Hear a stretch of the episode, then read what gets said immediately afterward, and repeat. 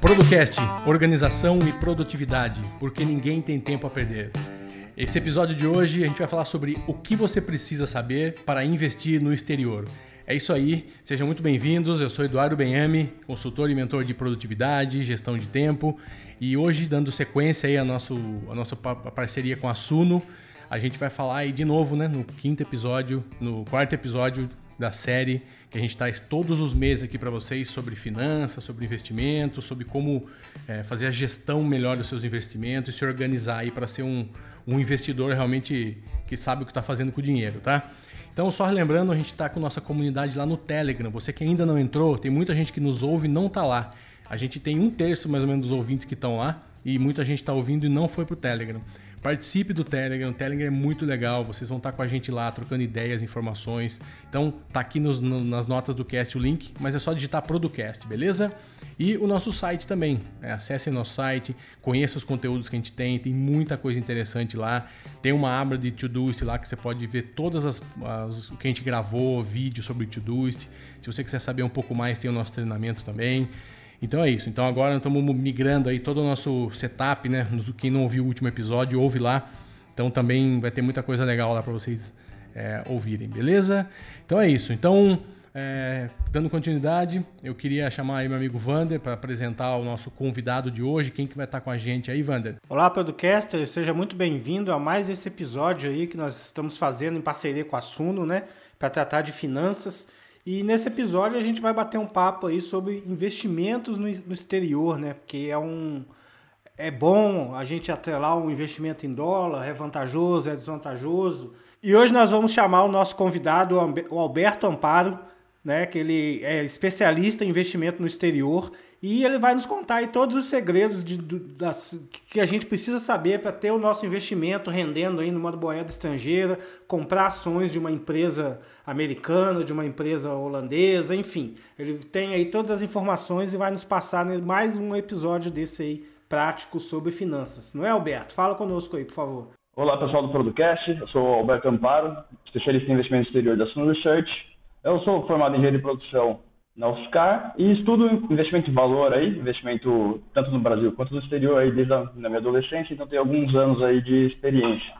Vai ser um prazer estar aqui conversando com vocês e expondo alguns conhecimentos e poder uh, ajudar vocês na caminhada aí, conquistar a independência financeira e fazer boas opções, opções racionais de alocação do seu capital.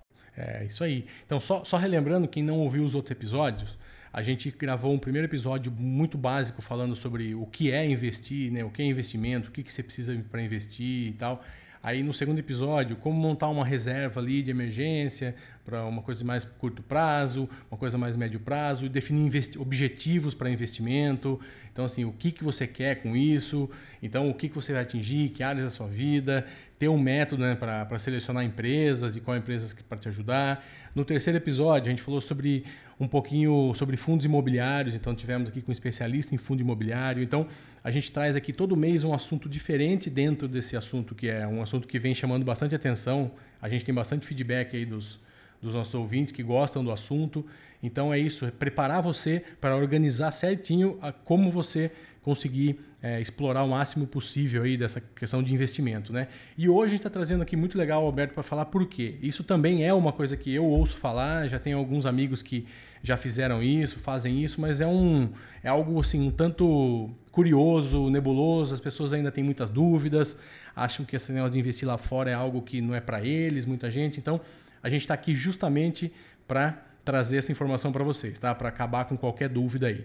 E lógico, ficando dúvida, estamos lá no Telegram, tem o, tem o, o, o texto no blog aí para vocês fazerem a pergunta, manda para a gente aonde vocês quiserem, Facebook, Instagram, que a gente vai continuar aqui mais um episódio com o Alberto, tá? Então, Alberto, para fazer uma introdução, para a gente começar esse episódio, fala um pouquinho sobre investimento em valor, especulação, o que, que você pode falar para a gente aí como uma abertura do antes de chegar realmente no, no investimento no exterior aí?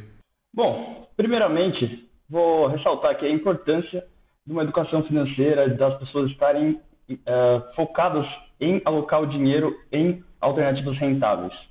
Aqui no Brasil, a gente tem uma certa falta de educação financeira. Aí, é, essa parte desde como você alocar seu capital desde cedo, como você está maximizando o seu retorno, é um assunto que não é muito abordado dentro do Brasil. Para a gente ter uma noção, aqui dentro do Brasil, uh, até 0,4% da nossa população investe em ativos na bolsa.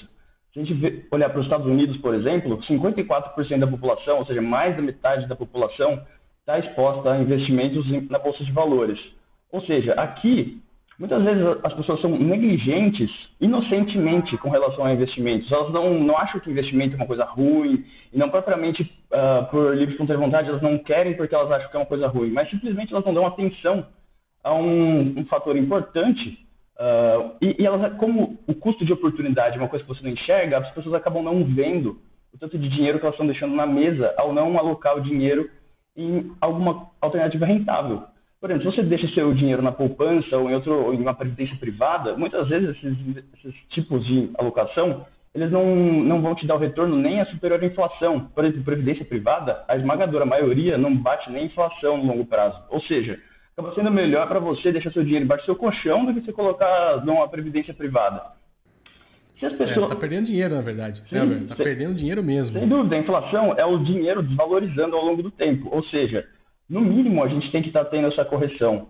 E o, o, que, eu, o que eu queria, queria dizer, se a gente olhasse, por exemplo, o nosso dinheiro, como, não simplesmente como capital, mas se a gente olhasse para ele, por exemplo, você tem seu dinheiro, você olhasse como se fossem 20 trabalhadores uh, empregados para você e, e, e, que, e, que, você ainda, uh, ainda paga os custos deles, está pagando, sei lá, marmita para esses trabalhadores. E esses trabalhadores, em vez de eles estarem trabalhando para gerar renda para você, eles ficam exemplo, ociosos o dia todo, sentados no sofá e ainda, além de não estarem produzindo nada para você, você está ainda pagando comida para eles, que seria, entre aspas, um exemplo da inflação, ainda diminuindo esse valor ao longo do tempo.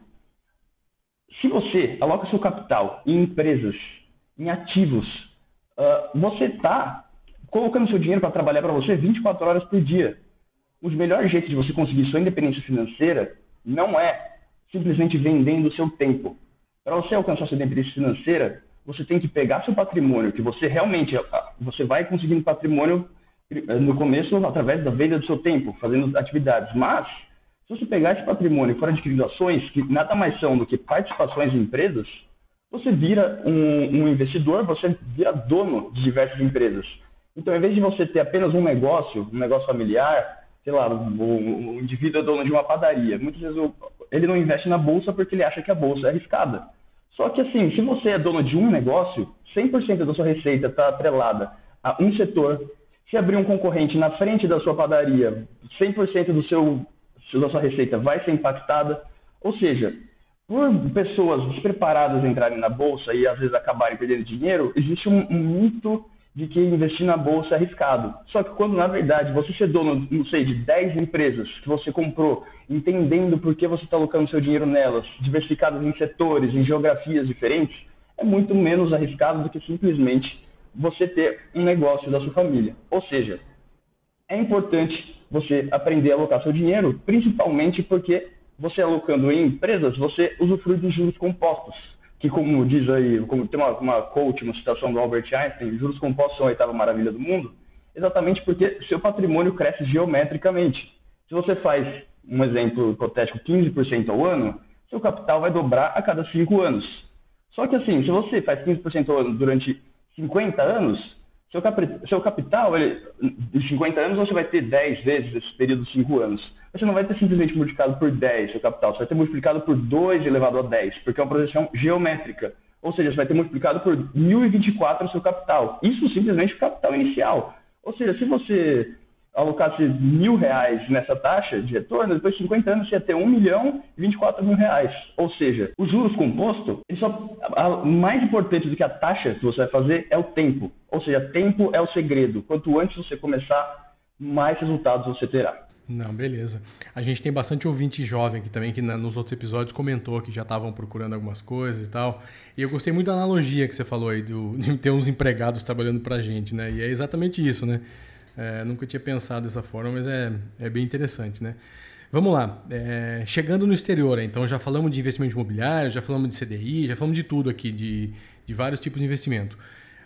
Quais são os benefícios da gente jogar o dinheiro lá para fora, de investir no exterior? Fala para a gente um pouquinho o, o, o, porquê, já lembrando que, como o Alberto falou, nós não estamos pegando tudo que a gente tem e colocando lá fora, tá? A gente está pensando, logicamente, na diversificação e tal. Por que pegar uma parte desse dinheiro e colocar no exterior, Alberto? Bom, são basicamente três âmbitos que a gente tem de benefício colocando lá fora. A gente tem uma proteção no capital, um aumento de oportunidades e maior diversificação. Por que a gente tem uma proteção do capital? Primeiro, aqui no Brasil nós somos um país emergente. país emergente é um país com mais incertezas, um país menos consolidado. Países emergentes, se a gente olhar historicamente, possuem uh, momentos de crises hiper, hiperinflacionárias, por exemplo, Venezuela no passado, Argentina, Turquia, o próprio Brasil na época do Collor. Ou seja, você está diversificado uh, em moeda forte, em dólar, você está diversificando seus riscos e, consequentemente, protegendo o seu capital de incertezas inerentes a economias menos desenvolvidas. Também, uh, se a gente for ver, normalmente a bolsa fora do Brasil, o SP 500 nos Estados Unidos, no caso, uh, ele costuma ser antagônico com o, com o Ibovespa. Ou seja, como normalmente lá fora, quando em crise local, por exemplo, o dólar se valoriza e a parcela em dólar da sua carteira vai subir. Ou seja, se você está exposto no Brasil e lá fora, quando cai aqui, tende a subir lá. Porque quando tem uma crise local aqui, o dólar se valoriza, seu portfólio que está exposto nos Estados Unidos vai se valorizar. Em crises internacionais, aqui os Estados Unidos podem sofrer, sua parcela aqui no Brasil vai aumentar. Ou seja, muito mais do que simplesmente também proteger seu, seu patrimônio em moeda forte, você também vai estar minimizando a sua volatilidade ao longo do tempo. Você vai enxergar menos variações totais do seu patrimônio. Não que as variações sejam algo ruim, mas é, como é uma parte que ajuda na parte emocional do, do investidor, porque um dos desafios é você se manter confiante em meio à volatilidade da renda variável, é bem interessante a gente diversificar em geografias, porque isso minimiza nossa volatilidade. Um, um, próximo ponto positivo. Lá fora a gente tem muito mais oportunidades. Muito mais oportunidades por quê? Aqui no Brasil, se a gente for ver de, de empresas grandes, assim, empresas mais confiáveis para a gente investir, a gente vai ter um leque de umas 150 empresas. Enquanto lá fora, nos Estados Unidos, a gente tem mais de 8 mil empresas, 4 mil empresas listadas facilmente adquiríveis numa corretora nos Estados Unidos. Você vai ter também títulos de empresas globais, simplesmente você pode adquirir abrindo conta numa corretora nos Estados Unidos. Você vai ter empresas inseridas em setores que nem existem no Brasil, ou seja, se você quiser comprar empresa que, de setor de outdoor, se você quiser comprar empresa do setor uh, carcerário, você vai achar lá, empresas de tecnologia que você não encontra no Brasil. Ou seja, além de ser uma geografia diferente, exposta a uma moeda diferente, fatores macroeconômicos uh, locais diferentes, você também vai encontrar mais, mais empresas, mais diversidades. E como você tem mais empresas, você tem mais oportunidades potenciais. Como diria um grande investidor, Peter Lynch, quem vira mais pedras ganha o jogo. Mudando para o lado do, do, investimento, o que ele quer dizer com isso? Que analisa mais empresas, encontra mais oportunidades. Logo, uh, você tem a, a proteção lá fora, as oportunidades e a diversificação entre mais setores. É, até porque, como você disse, né, já, já é uma coisa muito, muito consolidada lá fora, né? mais da metade da população é, tem esse hábito, tem o costume, as empresas também já estão lá há muito mais tempo, um país já há muitos anos aí bem desenvolvido, então é evidente que tem, tem muito mais oferta né, do que aqui, né? então também tem esse benefício. Queria colocar uma. ressaltar a importância de você investir para o longo prazo.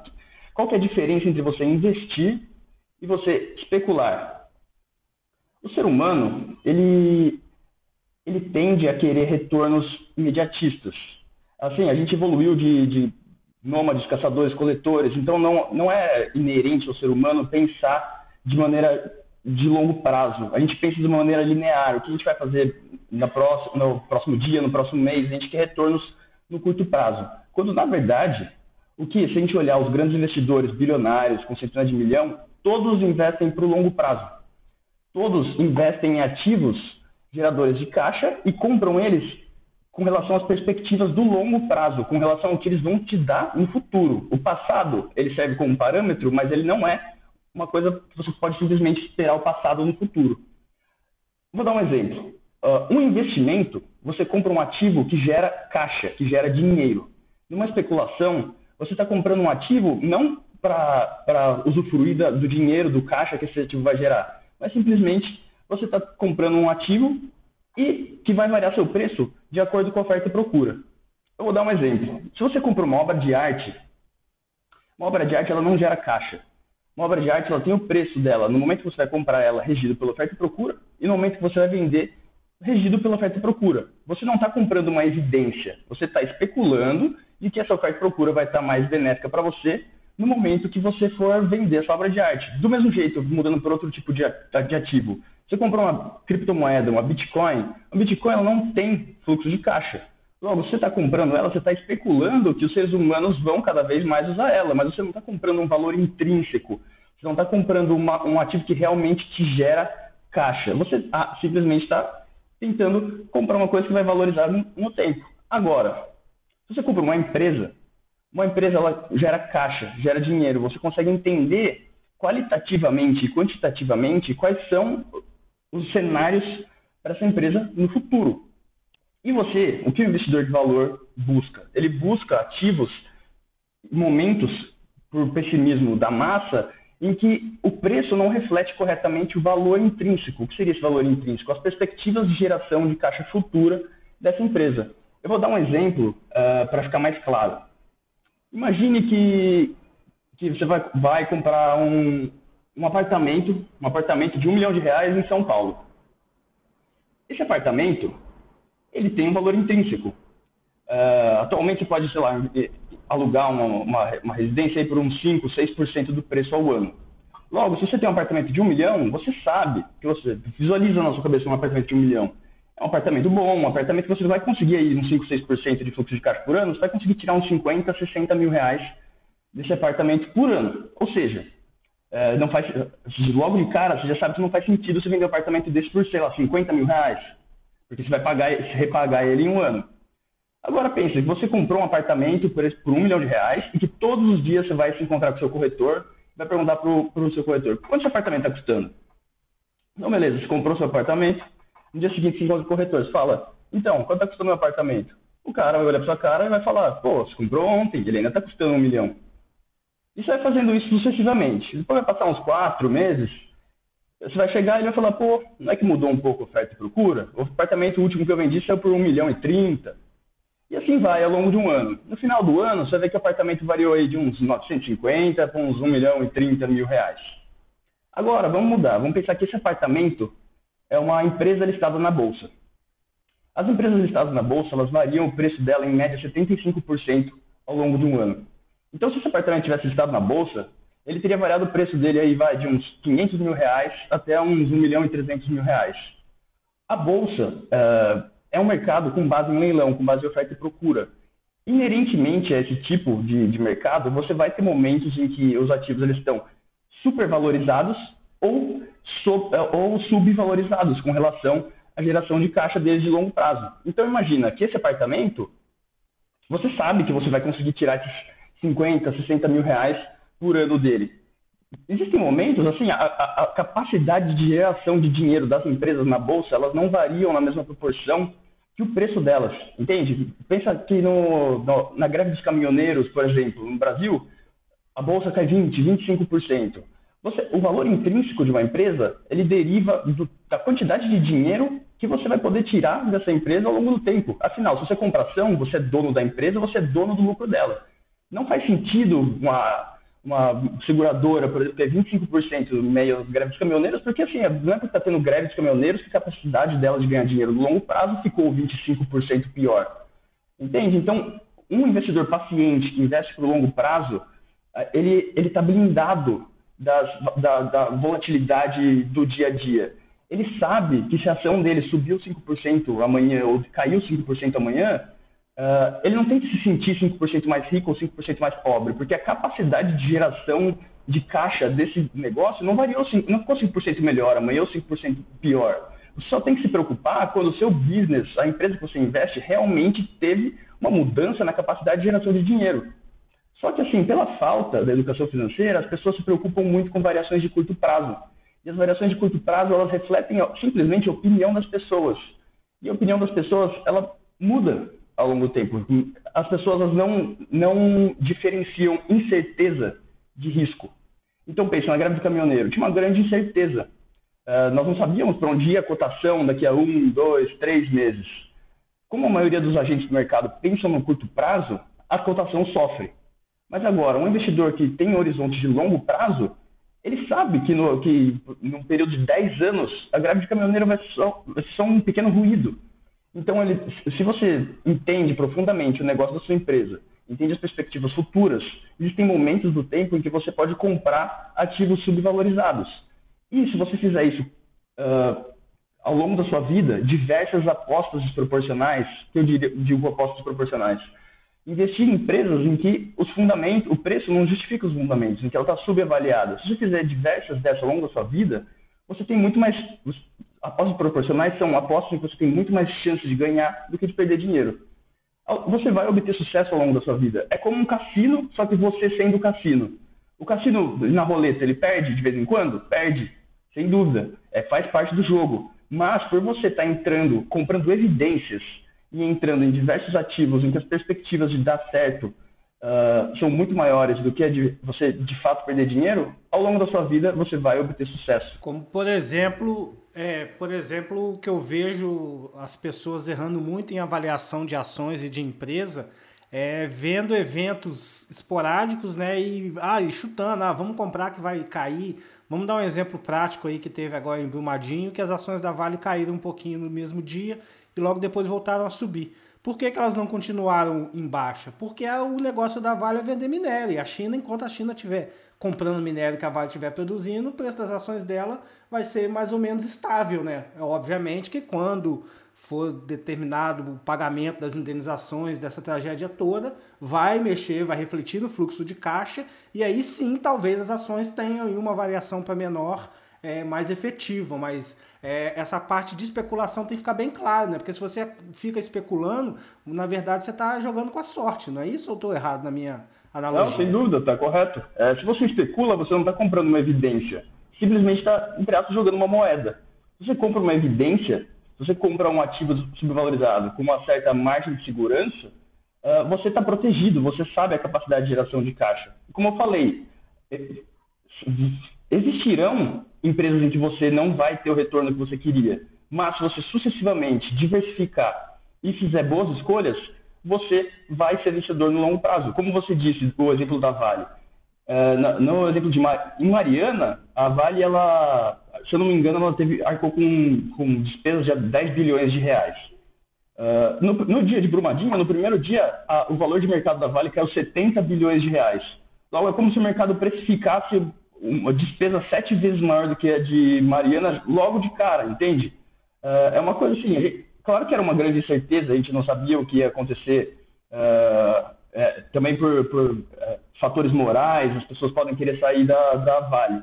Mas assim, se você olhar do, puramente do ponto de vista racional, eu não entendo como o mercado quantificou que a Vale merecia esse desconto de 70 bilhões de reais, entendeu? As pessoas elas não estão olhando para o valor intrínseco da empresa quando elas optam por comprar ou vender elas estão olhando para notícias que saem, estão olhando para o que o vizinho dela está fazendo, estão olhando para o que o, gerente do banco está falando para ela comprar. Então, o investidor que ele tem um horizonte de longo prazo e que ele faz o dever de casa dele, ou seja, ele analisa empresas profundamente e dentro do círculo de competência dele, esse investidor ele pode arbitrar o tempo. Com a maioria dos agentes do mercado tão focados em resultados de curto prazo, uma pessoa que entende o que está fazendo, que tem foco no longo prazo, ela compra evidências e ela não está preocupada com o que vai acontecer mês que vem. Ninguém compra uma fazenda pensando se vai chover daqui a seis meses. As pessoas compram uma fazenda pensando se que é um bom investimento para daqui 10, 20 anos. Ações, que são parcelas de empresa, são a mesma coisa. Você não compra uma ação, você não compra uma parcela de empresa pensando se a ação vai subir daqui dois, três meses. Se você não consegue segurar uma ação por cinco anos, você não tem que pensar em segurar a ação nem por cinco minutos, entende? Nesse caso, por exemplo, então a gente já, o nosso ouvinte já entendeu que ele deve é, escolher aí as empresas que ele mais tem afinidade, que ele tem um certo conhecimento, um, um nicho de mercado que talvez ele ache interessante, porque pelo que eu entendi, a gente tem que estudar. Tem que estudar a empresa, estudar o perfil, estudar o mercado que ela está inserida e fazer as nossas apostas naquilo que eu, eu imagino que, que vai prosperar, né? Por exemplo, vamos pegar um outro exemplo também. Teve uma época que a Apple falou que ia fazer vidro de safira ou ia usar safira em alguma parte aí do, do iPhone. Enfim, muita gente correu e comprou empresas lá, da, ações das empresas que produziam safira. E essa demanda não se materializou, né? Que a Apple voltou atrás no vidro e está usando o mesmo vidro que de sempre. Então, essas pessoas teoricamente perderam dinheiro. Mas elas apostaram em um momento de mercado em cima de uma informação de um consumidor que está totalmente embasado, né? Poxa, se a Apple vende X milhões de telefone por ano e ela vai precisar desse material que só duas ou três empresas produzem para os próximos anos, obviamente a demanda, a venda dessas empresas vão crescer proporcionalmente né, no, no valor da, que, que a Apple vende de iPhone e obviamente eu vou obter um lucro em cima desse fracionamento, né, que é a ação que eu comprei. Aí o grande lance agora é que ações, que empresas no exterior, né, que documentos que eu tenho que verificar, o que, que eu tenho que avaliar antes de sair comprando ações da Nasdaq, por exemplo. Ah, vou comprar ações do Snapchat três dias antes do, do Facebook criar lá o Snapchat dentro do, do Instagram, né? Então é uma furada. Então o que, que a gente deve levar em, consideração, né, sendo aí um investidor iniciante, para começar a ter o seu patrimônio em dólar e investir em fundos de pensões, fundos de ações, fundos internacionais, é, escolher uma corretora no Brasil e, e a dedo comprar essas ações fora? Qual é o melhor caminho aí para a gente começar? Bom, a primeira coisa é busque comprar evidências, busque comprar coisas que você entende.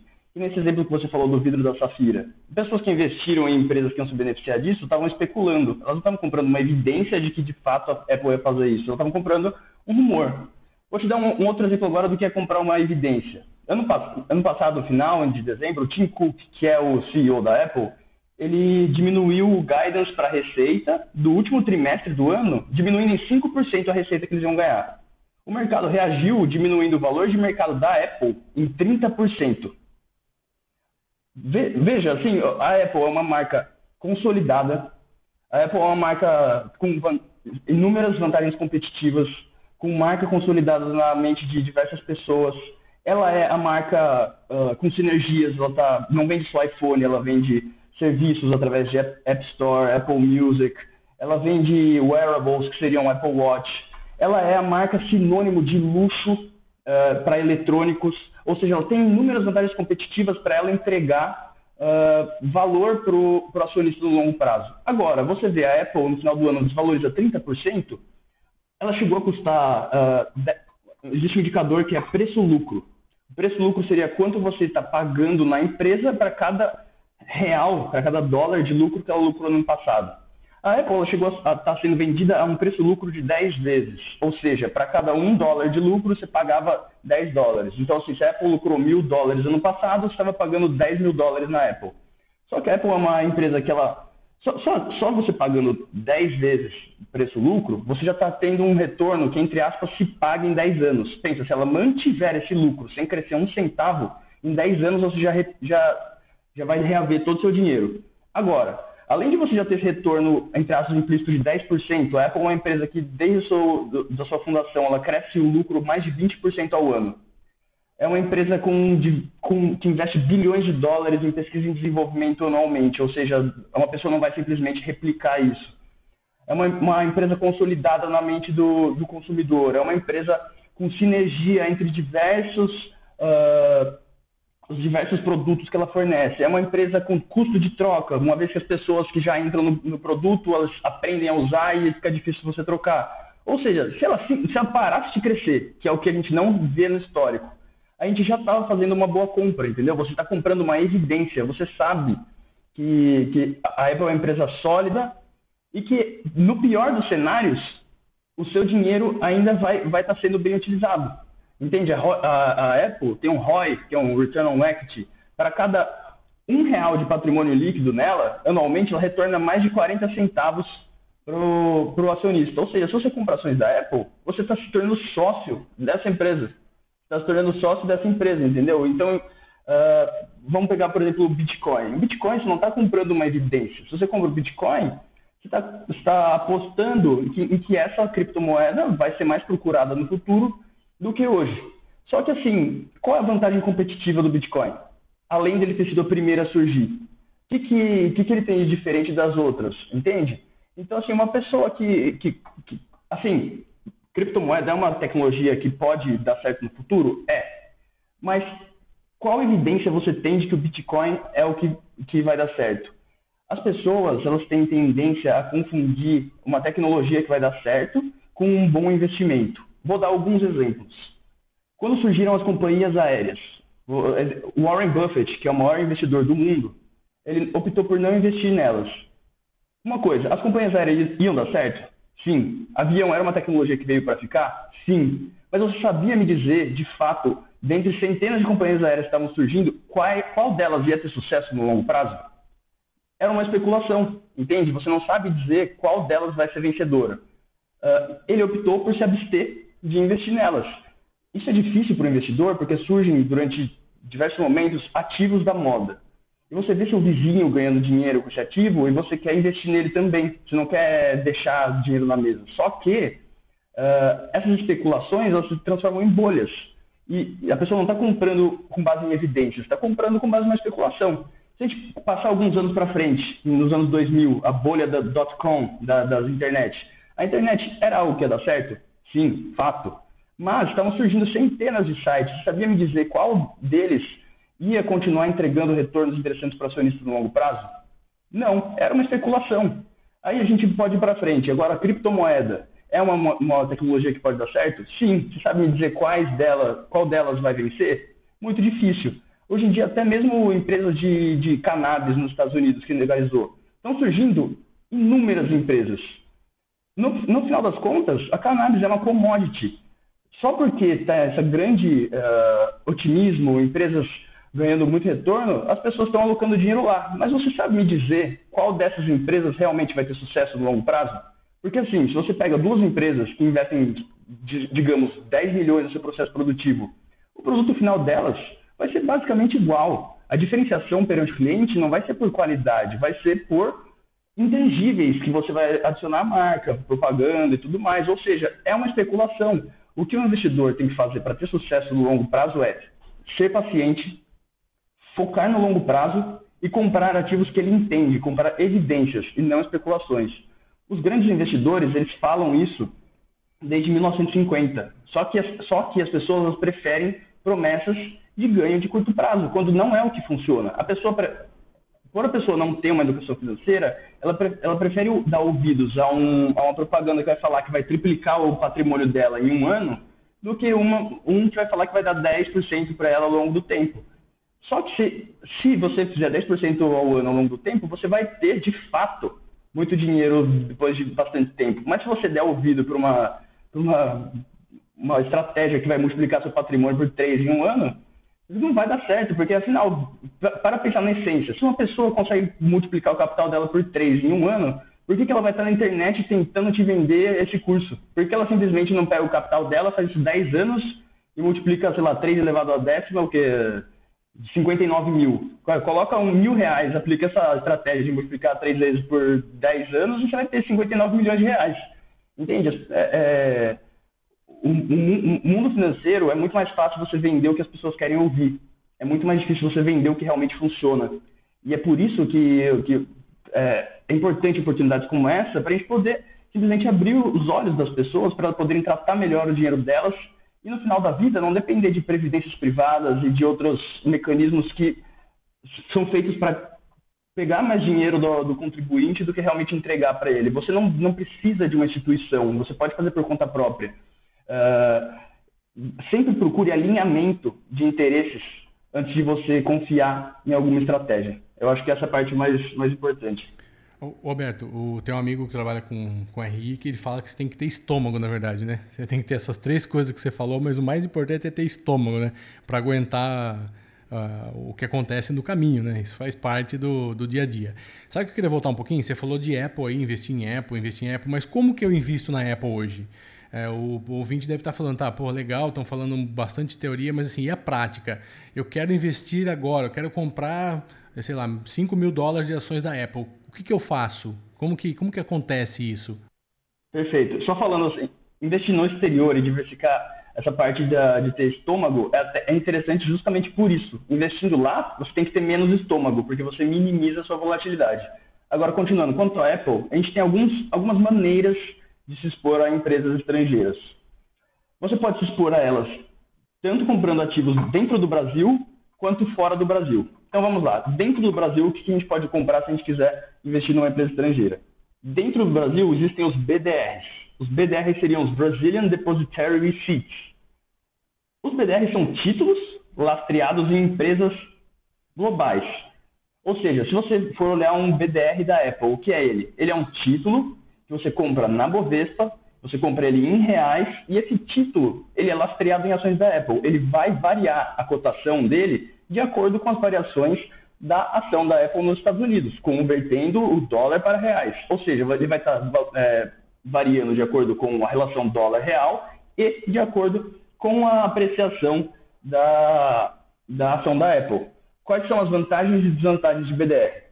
Primeiro, a vantagem é a praticidade que você pode negociar. Afinal, está aqui no Brasil, você simplesmente pode comprar pelos home broker.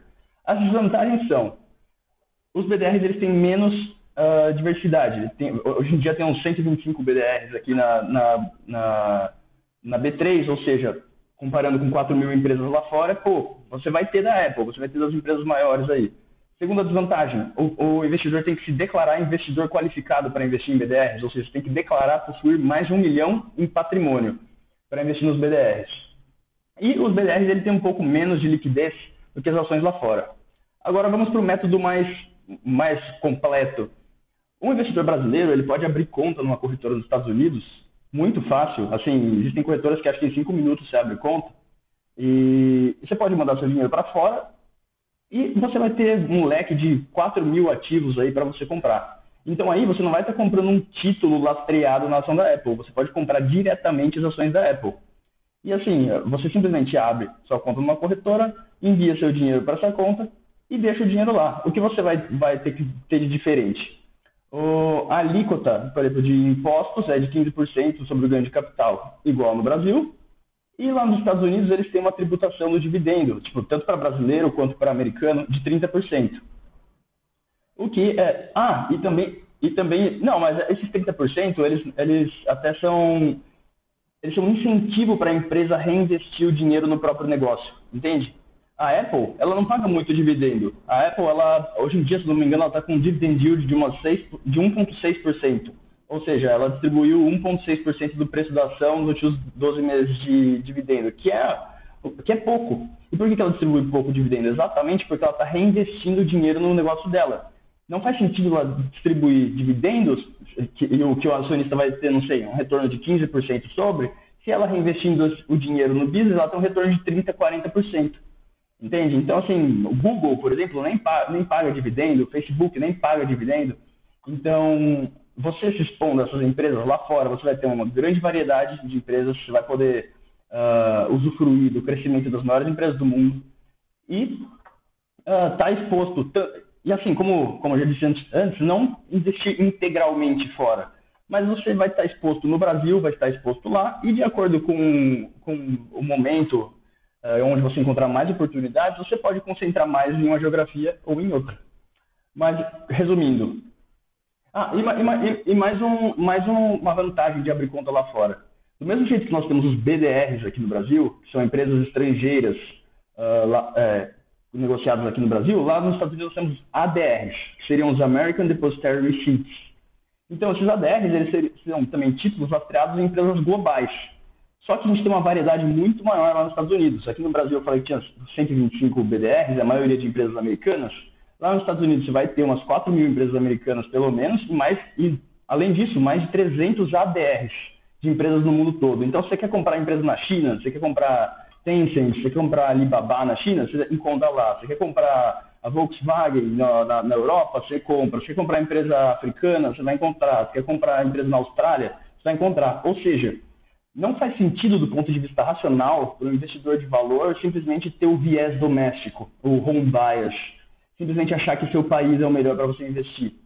O investidor de valor é, um, é ele busca oportunidades onde quer que ele encontre, ele é um nômade, entende? Então, se você tem uma conta no Brasil, uma conta lá fora, você pode estar tá sempre procurando oportunidades onde quer que elas, que elas estejam. Você é um investidor global. Maravilha, Alberto. A gente está chegando aí no final. A gente vai continuar esse papo aí no, no próximo mês, aí no mês que vem, tá? Então, abril a gente volta com o Alberto aqui para falar mais um pouco sobre, sobre alguns investimentos. Então, a gente hoje está aqui. Agora, como que a Suno pode ajudar é, os ouvintes? Roberto, assim, é, a gente falou bastante sobre as opções, o que, que tem e tal, mas assim, a Suno existe algum lugar que ela pode ajudar, alguma coisa de leitura, alguma coisa que ela pode ter algum curso, tem algum tem um pessoal especializado, como que funciona? Fala um pouquinho para a gente só para finalizar, como que funciona, onde a Suno pode ajudar os nossos ouvintes aí com isso? Sem dúvida. Então, como eu disse, para você fazer investimentos uh, racionais, você tem que estudar as empresas, você vai comprar evidências. Para comprar evidências, você tem que entender plenamente quais são as perspectivas do negócio, uh, quais são as vantagens competitivas do negócio, e para entender realmente quais lucros ele pode te dar ao longo do tempo. Existem pessoas que elas não têm tempo e muitas vezes nem interesse de se aprofundarem nisso. Então a Suno é uma casa de análise, uma casa com um time de analistas especialistas, com interesses alinhados uh, com o, o, o, consumidor e se você assina a Suno, você vai ter acesso a carteira de empresas recomendadas, cada uma delas selecionadas e analisadas detalhadamente pelo time de analistas, com relatório explicando o racional por trás do investimento. Você vai ter acesso a conteúdo educacional, se você quiser aprender por você mesmo. Ou seja, você pode seguir a carteira de recomendações se você não quiser aprender, ou você pode pegar os materiais que ensinam também e auxiliar e fazer também você a sua, sua própria pesquisa. E mais Além de tudo, os analistas que trabalham na Suno, eles só compram ativos que eles recomendam. E a gente não ganha percentual do que a pessoa está fazendo. Ou seja, existe um alinhamento de interesses entre o, a, a, pessoa que está te fornecendo as recomendações e, uh, e o cliente que realmente quer alocar melhor o capital dele. Enquanto num banco, uh, o banco é remunerado pelas taxas percentuais do dinheiro que você aloca e não, não tem nada a ganhar com o seu sucesso ou de sucesso, a, a, na Suno nós só investimos em ativos que nós recomendamos e nós destrinchamos em, detalhadamente o racional de por que você investir neles. Além do mais, se você quiser aprender a abrir conta lá fora, aprender sobre todos os procedimentos necessários, além de ter acesso às carteiras recomendadas tanto para o Brasil quanto no exterior, você também vai ter toda essa parte ensinando uh, parte tributária, parte de abrir conta. Então, a, a, o intuito da Suno é, para a pessoa que não tem tempo de aprender, simplesmente pegar ela na mão e mostrar para ela o que ela deve fazer, e para a pessoa que quer aprender, nós temos também material para te guiar aí desde o do nível iniciante até o nível avançado de investimento. Maravilha. A gente vai deixar todos os links aí que a gente falou no episódio aí embaixo, ó, é, onde tem as informações, onde pode se informar, se você quiser fazer o curso, tá tudo aí para você é, dar um próximo passo aí, beleza?